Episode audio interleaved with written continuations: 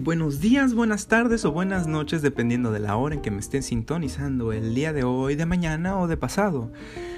El día de hoy vamos a hablar de un tema un poco más interesante, a mi parecer, que es anatomía. Anatomía es una materia que vas a ocupar, va a ser tu Biblia día con día en esta carrera si quieres estudiar medicina.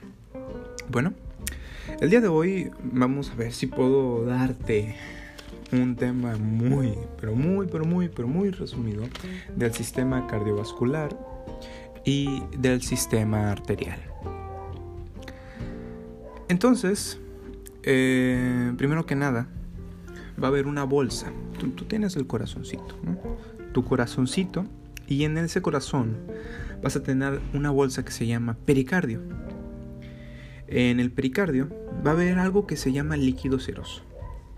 Este líquido se encuentra entre las hojas del pericardio y va a ayudar a envolver al corazón.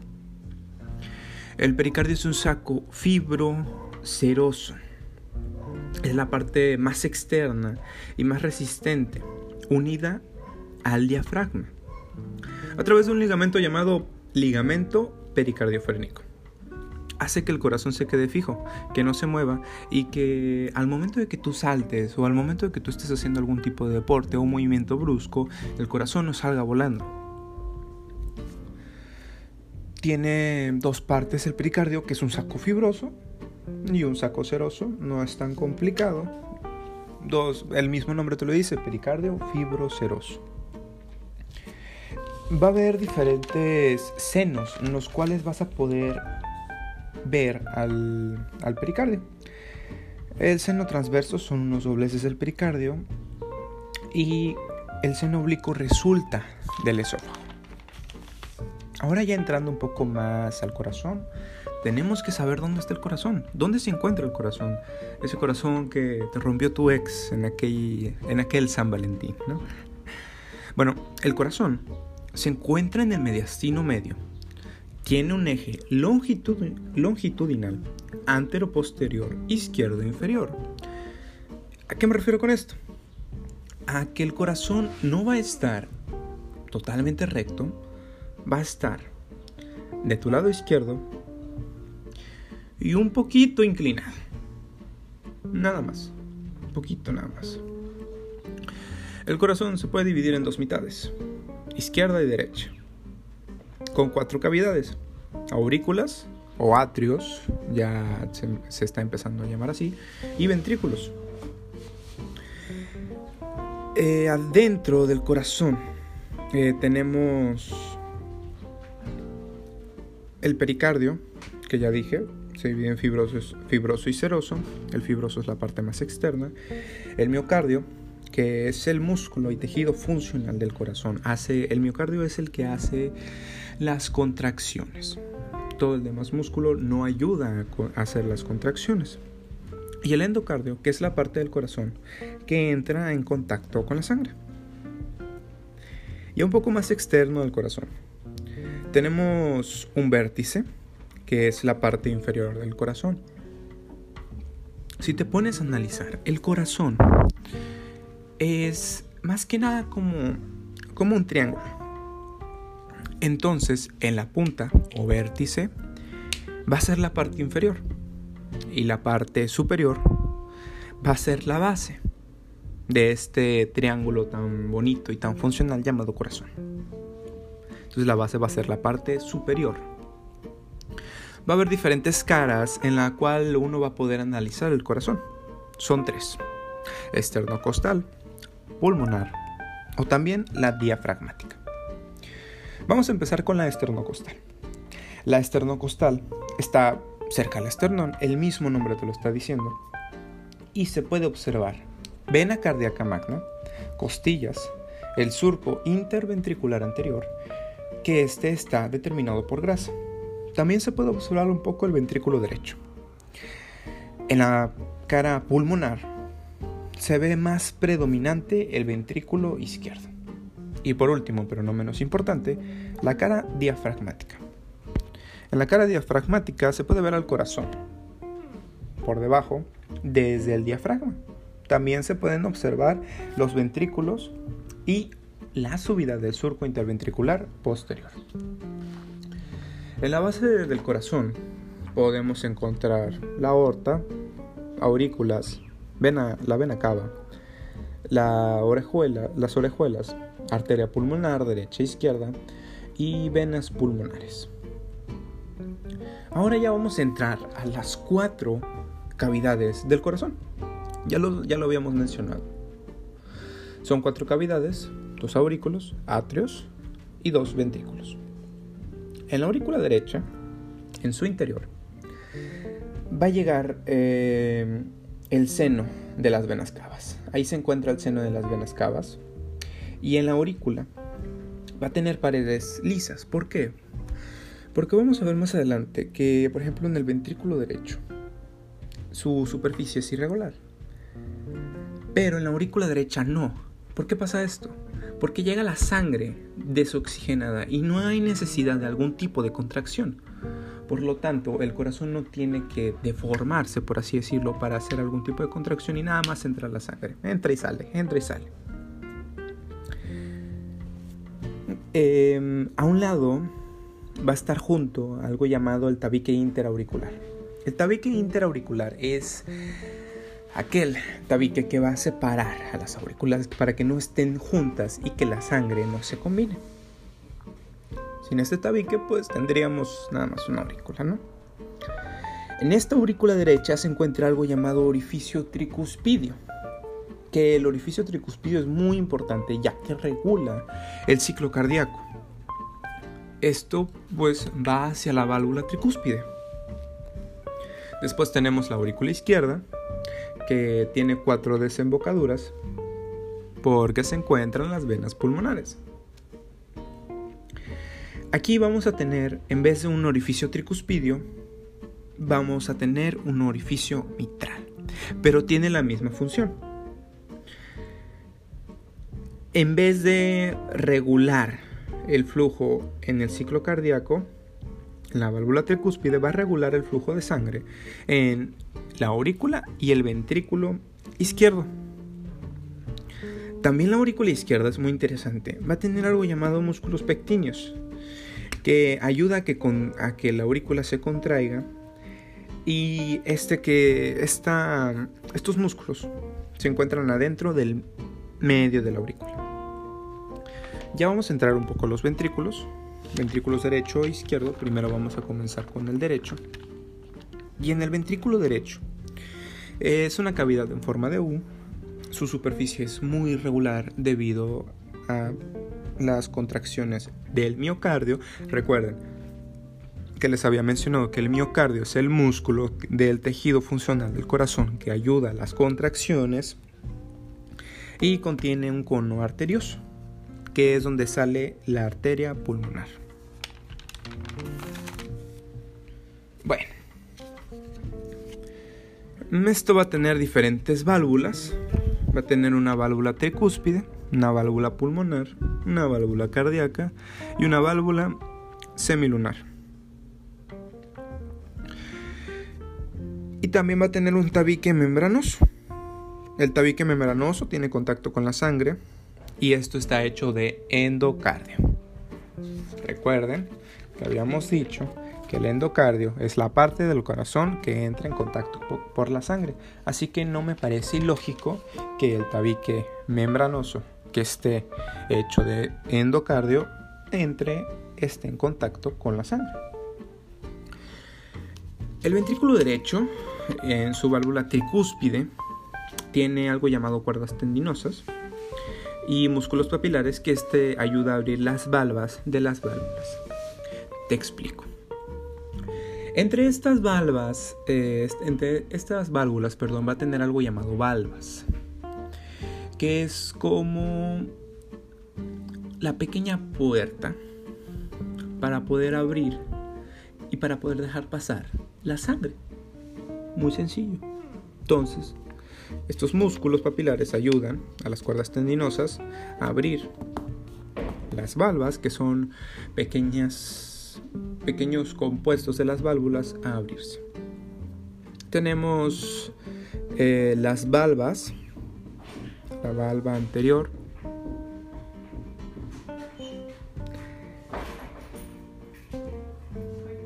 que se encuentra en la cara esternocostal del corazón.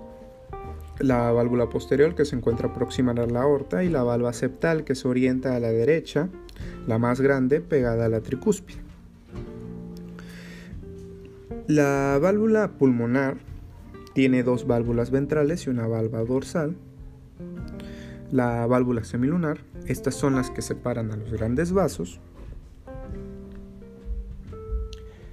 Y entre estos tabiques, así como existe un tabique de un tabique que separa a las aurículas, va a haber igual un tabique con, el con, con la misma función. Tabique con la misma función que tabique interauricular, pero este va a ser el tabique interventricular, que es una porción muscular hecha de miocardio. ¿Ven? Todo ya estamos relacionando todo, todo, todo. Ahora en el ventrículo izquierdo, esta es una pared mucho más gruesa. ¿Por qué? Porque tiene un vestíbulo aórtico, es liso y se prepara para salir a la válvula aórtica. Tenemos diferentes válvulas.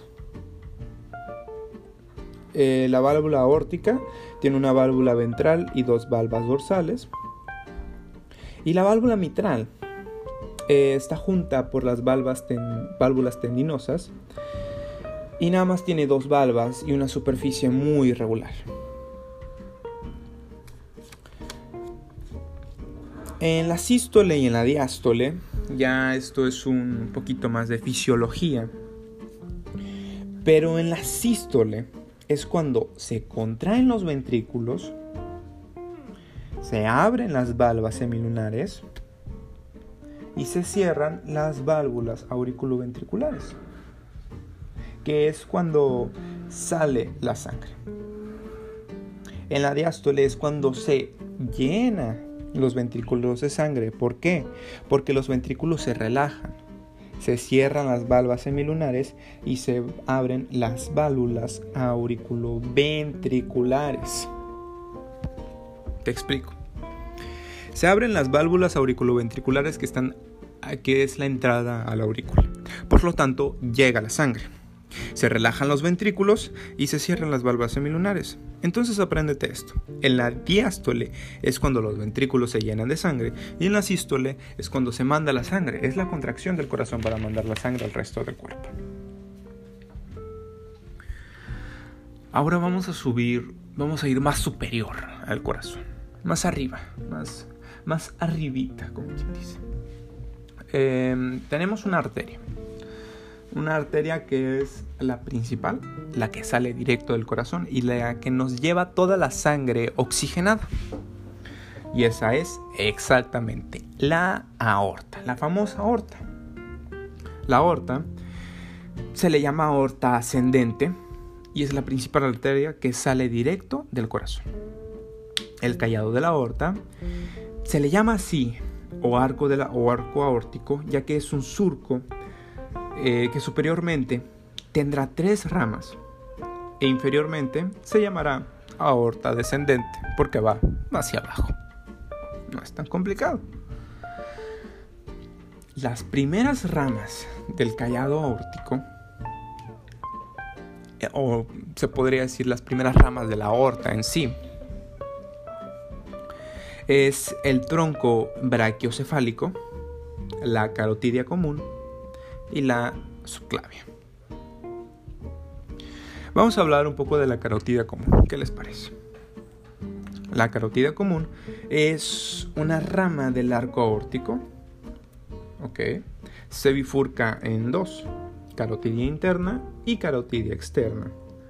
En, a nivel de la, de la la vértebra cervical número 4.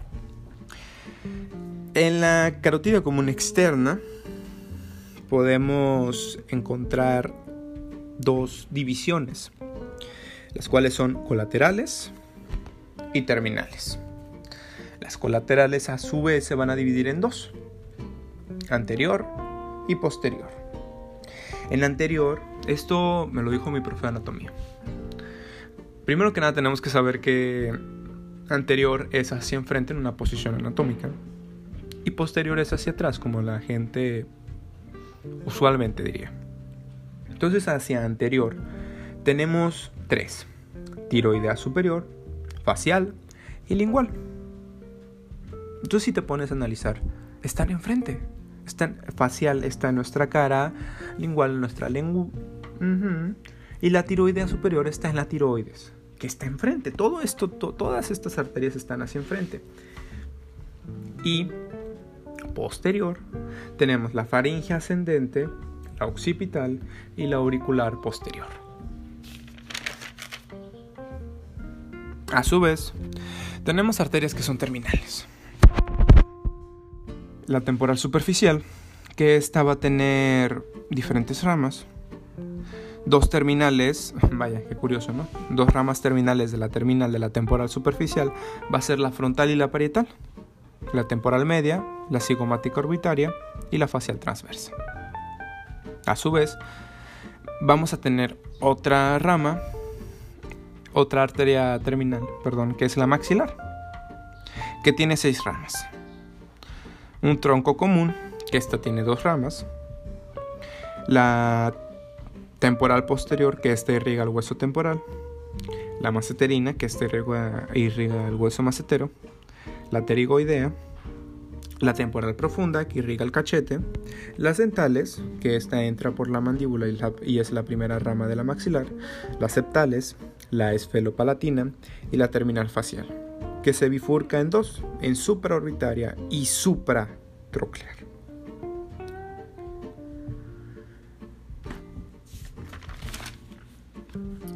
Vamos a tener en la carotidia ya interna la base del cráneo. Eh, esto va a formar el polígono de Willis. De Willis, así, de Willy. Que pues van a. El polígono, el polígono de Willis. Van a ser nueve arterias. Esto te lo tienes que saber de memoria, carnal. Miren. Hay. La primera es cerebral anterior derecha e izquierda. Comunicante anterior. Carotidia común interna derecha e izquierda, comunicante posterior derecha e izquierda, cerebral posterior derecha e izquierda. Las, por ejemplo, las que son derecha e izquierda, derecha es una, izquierda es otra, por eso se cuentan como nueve, aunque tienen el mismo nombre. Aún así, son nueve arterias. Si te preguntan el polígono de Willis, nada más di son nueve arterias, cerebral anterior derecha e izquierda, comunicante anterior, carotidia interna derecha e izquierda, comunicante posterior derecha, derecha e izquierda y cerebral posterior derecha e izquierda. En sí nada más tienes que decir cinco. Te estás ahorrando de aprenderte otras cuatro. La carotidia interna, entonces como ya dije, ayuda a formar el polígono de Willis. La arteria cerebral anterior va a ayudar a desembocar a la comunicante anterior y va a irrigar a toda la línea media del, cráneo, del cerebro, perdón. La cerebral media va a desembocar en la carotidia interna y esta va a irrigar la parte externa del encéfalo. Sale del surco temporal y transcurra posterior. Esta arteria irriga primero adentro de la ínsula que es dentro de la parietal y de la temporal. Después tenemos la cerebral posterior, que mm, esta desemboca de la basilar y conecta con la subclavia. Y esta irriga posterior al cerebro. Tenemos la arteria oftálmica, claro que sí, que es la primera rama de la carotidia interna, que tiene tres ramas, la lagrimal, la ciliar, que es anterior y posterior, y las ramas terminales que van hacia la supratroclear. Perdón. Entonces, ya terminamos la primera rama de la, de la arteria. La, la primera rama del, del, callado aórtico, que es la carotidia común. Ahora vamos con la subclavia. La subclavia eh, tiene sus primeras ramas, que son el tronco tirocervical, el tronco costocervical, la torácica interna y la dorsal de la escápula. El tronco tirocervical eh, tiene cuatro ramificaciones. La supraescapular que irriga a la escápula, la transversal del cuello que irriga al cuello, la cervical ascendente que irriga a las cervicales y la tiroide inferior que irriga al estómago. No es cierto, a la tiroides. El tronco costocervical, que está paralelo a la arteria vertebral, va a tener dos ramas terminales, la intercostal suprema y la cervical profunda. Por su parte tenemos la vertebral, que tiene cinco, que es la cerebral inferior posterior, la arteria cerebral inferior anterior, la laberíntica, la espinal posterior y la espinal anterior. También tenemos la torácica interna y la dorsal de la escápula. No te vayas a confundir con la supraescapular, porque ya tiene la escápula y que irriga la escápula. No, no, no, no, no, no, no. La supraescapular es rama del tronco tirocervical y la dorsal de la escápula es otra rama de la subclavia totalmente diferente.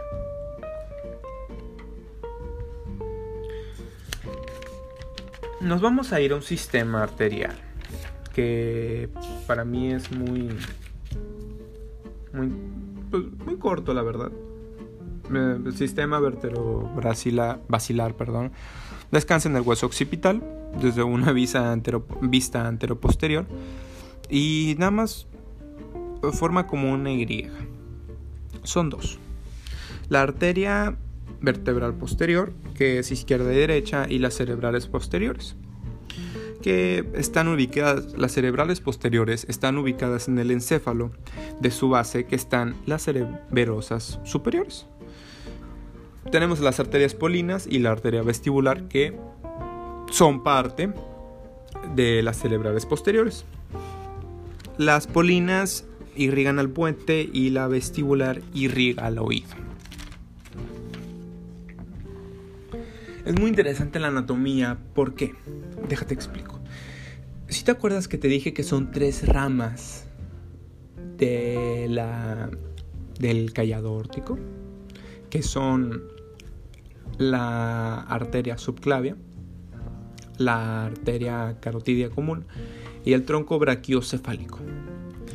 ¿Por qué no he mencionado el tronco? ¿Por qué no has mencionado el tronco brachiocefálico, ¿Me podrías decir? ¿Me podrías explicar? ¿Me podrías argumentar por qué no has dicho el tronco brachiocefálico?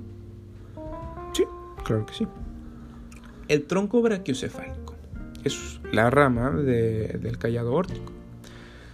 Pero esto es como un conducto hacia las arterias subclavia y carotidia común derechas.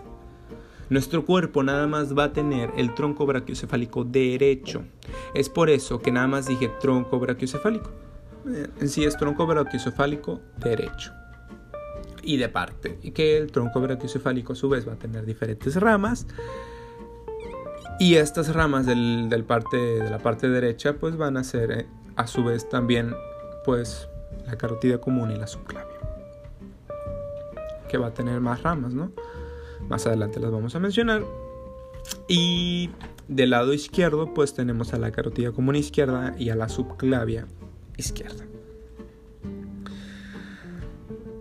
Ya yéndonos un poco más al bracito, al, brazo, tenemos la arteria subclavia, que se le empieza a llamar arteria axilar cuando pasa la primera costilla y pasa por, por debajo, subclavia clavícula. Que pues su primera rama va a ser la torácica superior y a su vez esta va a tener diferentes ramas, que va a ser la clavicular posterior, pectoral anterior, deltoidea y acromial. Va a tener diferentes segmentos. Primer segmento que es superior al músculo eh, de la torácica superior, segundo músculo detrás del músculo de la torácica lateral toracoacromial y el tercer segmento que es inferior al músculo. También eh, va a tener la toracoacromial y la subescapular, que estas a su vez van a tener la circunfleja de la escápula y la toracodorsal. Y eso es todo ya de la arteria axilar. Las manos no me quiero meter todavía porque pues es un sistema venoso y arterial un poco más complejo y más, más, más detallado. Ya tenemos a la arteria braquial. Su primera rama es la deltoidea, que es colaterales. Colate, eh, tiene la deltoidea pues eh, forma la tiene diferentes colaterales, perdón, y la arteria radial, que es una arteria terminal, va a ser formada por la colateral profunda del brazo, la colateral eh, media y la colateral radial. Y la arteria cubital, que también es una arteria terminal, vamos a tener a la formadas por las colaterales cubitales superiores e inferiores. Bueno, ya hemos avanzado mucho, la verdad. Y todavía nos falta. todavía nos falta tiempo. Bueno, ahora vamos a hablar.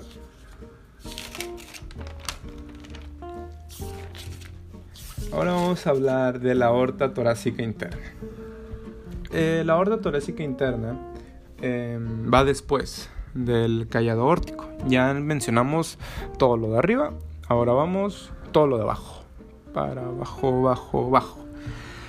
Eh, la aorta torácica interna va a ir después del callado aórtico, va a seguir después de la aorta descendente y le sigue la torácica interna, la aorta torácica interna.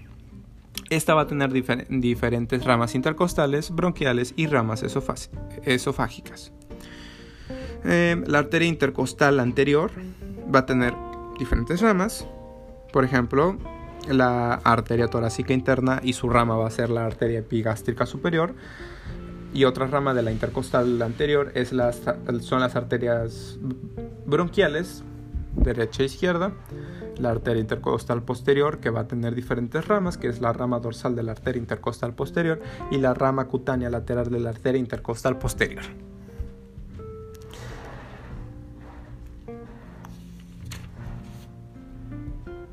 Después, ya un poquito después, podemos tener el, tronco celíaco. Que adivinen qué? Es la primera rama de la aorta torácica.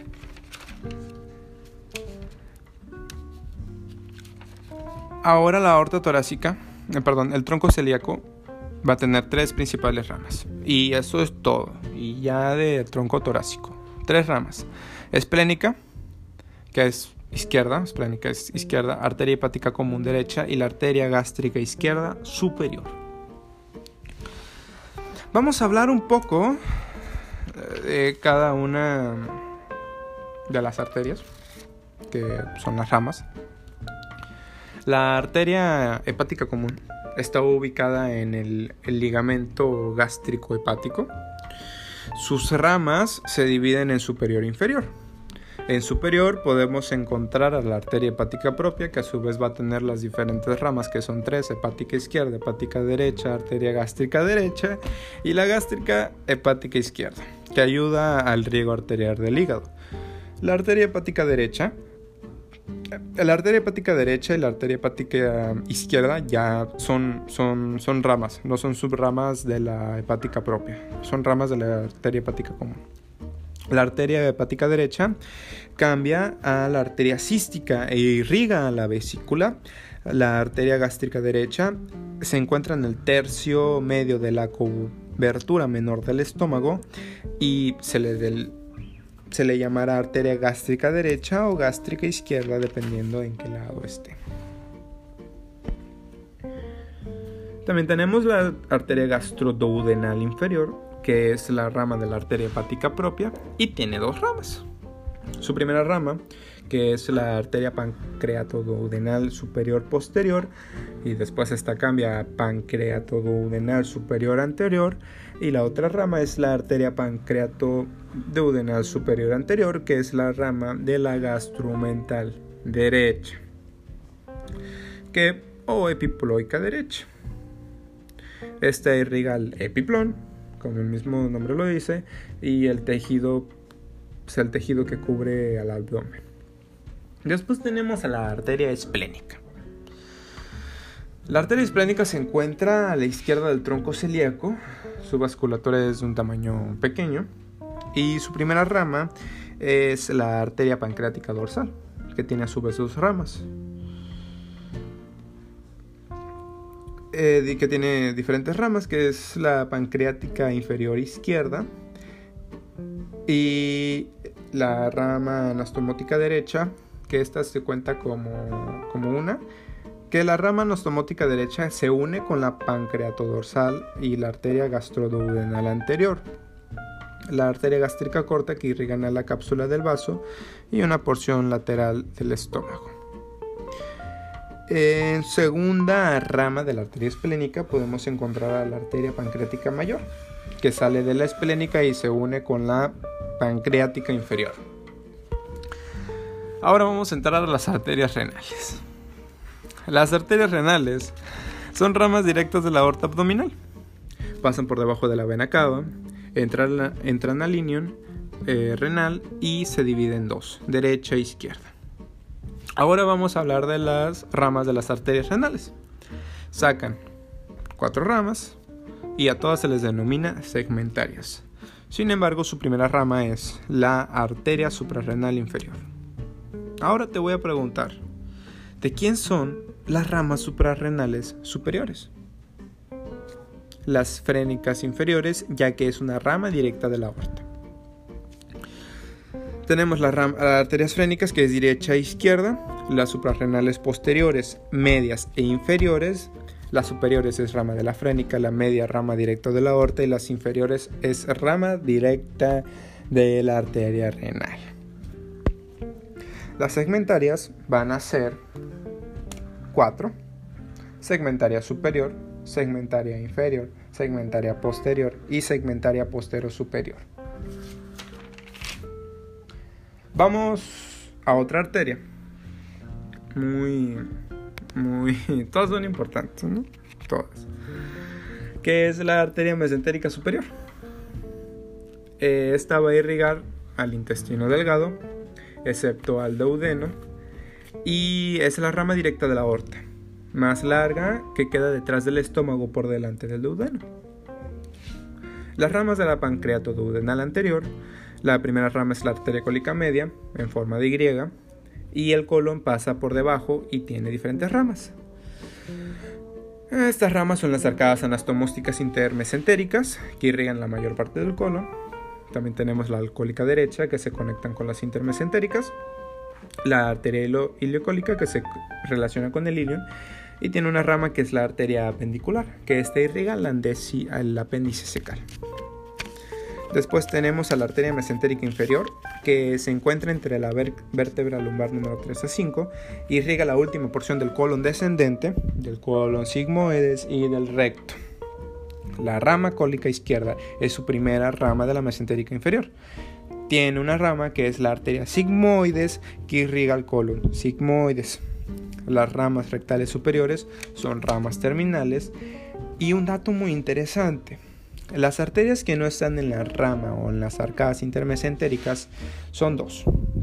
La arteria apendicular que está en la mesentérica superior y las ramas rectales superiores que están en la mesentérica inferior. Ahora vamos a ver con vamos a hablar un poco de las ilíacas. Las arterias ilíacas comunes se les empieza a denominar así en el momento en el cual la aorta abdominal llega a la vértebra lumbar número 5 se dividen en derecha e izquierda. La ilíaca común tiene la ilíaca interna y la ilíaca externa. La ilíaca eh, externa es anterior y la, ilíaca interna es posterior. La arteria testicular y la arteria ovárica van a ser ramas directas de la aorta. Estas arterias van a depender pues, si eres hombre o mujer. El mismo nombre te lo dice, arteria testicular, arteria ovárica. Y se van a encontrar entre la mesentérica superior y la anterior. La arteria ilíaca externa se encuentra ya en la pelvis. Ya estamos abajito, ya estamos a punto de acabar. No te me agobies, carnal. Este, se encuentra en los límites de la pelvis y el hueso dorsal. En el canal lingual salen sus ramas, que es la ilíaca externa.